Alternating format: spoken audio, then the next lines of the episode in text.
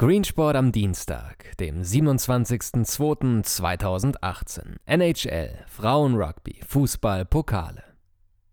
Und dann war die NHL Trade Deadline vorbei. Moin, der Carlson-Deal ist ausgeblieben, weil Ottawa letztendlich für einen Franchise-Spieler zu viel haben wollte, als der Markt hergab.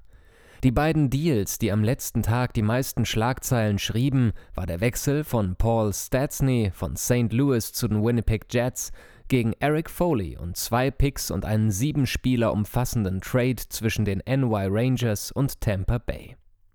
Tampa Bay bekommt Ryan McDonagh und JT Miller und gaben dafür drei Spieler und zwei Picks ab. Tampa Bay will es dieses Jahr wissen. Der Österreicher Thomas Warneck wechselte von Vancouver nach Columbus. In der NHL folgt heute die Revanche zum gestrigen LA Kings und im Vegas-Spiel ab 4.30 Uhr das Spiel Vegas Golden Knights gegen die LA Kings. In Belgien findet heuer die Rugby Europe Women Championship statt, ein Miniturnier im Frauenrugby mit vier Ländern. Belgien, Deutschland, Niederlande und Spanien. Heute um 18 Uhr ist Auftakt mit Spanien gegen Deutschland und gestreamt wird auf rugbyeurope.tv. Um 20 Uhr folgt Niederlande gegen Belgien. Sektion Leder. Es gibt zwar viel Fußball, aber die Ansetzungen sind auf dem Papier eher unaufgeregt. Der heutige Tag bietet sich an, um mal bei den Pokalwettbewerben jener Nationen vorbeizuschauen, die sonst nicht im Fokus stehen. The Zone überträgt beide Halbfinal-Hinspiele des türkischen Pokals auf zwei Streams in deutscher und türkischer Sprache. Heute ab 18.30 Uhr Akhisar Belediyespor gegen Galatasaray. Auch wenn Akhisar kein bekanntes Team ist, spielen sie seit 2012 in der Super League und sind derzeit auf Platz 10.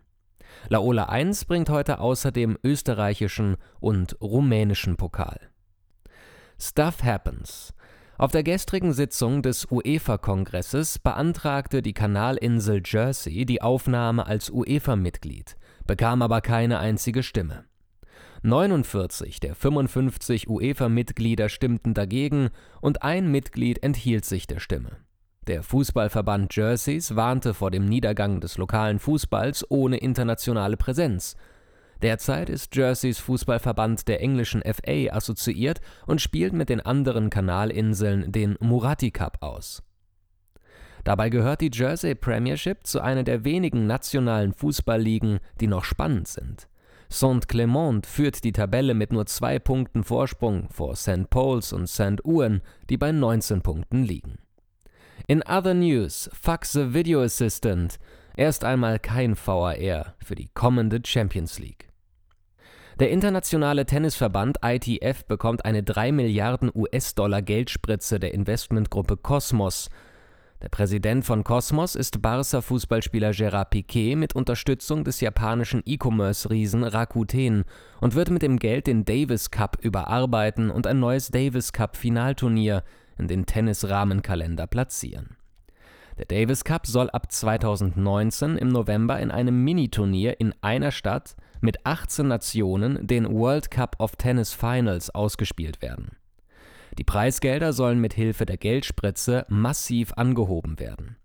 Über die Pläne soll im August auf der ITF-Jahreshauptversammlung abgestimmt werden. Der Plan zu einer Verkürzung der Davis Cup-Spiele auf maximal drei Sätze mit Tiebreaks wurde abgeschmettert und zum Fed Cup kein Wort, Hashtag MeNot. Rechte Fragen Laut mehrerer unterschiedlicher Quellen erwägt die Premier League, die beiden verbliebenen Übertragungsrechte-Pakete für zweimal 20 Spiele, gleich vier 10-Spiele-Spieltage, zusammenzulegen und daraus ein einziges Superpaket mit digitalen Highlight-Rechten zu schnüren. Aus anderen Ecken hört man, dass Amazon der Premier League signalisiert hätte, auf ein derartiges Paket spitz wie Nachbars Lumpi zu sein. Wirklich? Oder der nächste Versuch von Richard Scudamore, den bislang enttäuschenden Rechteverhandlungen den Anschein von mehr Wettbewerb zu geben.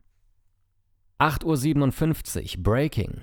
Der US-Kabelkonzern Comcast, Besitzer unter anderem von NBC, hat sich in die Übernahme von Sky Europe durch die 21st Century Fox eingemischt und nach Informationen der Financial Times ein 25 Milliarden Euro schweres Übernahmeangebot abgegeben umgerechnet 16 Prozent mehr als das aktuelle Übernahmeangebot der 21st Century Fox.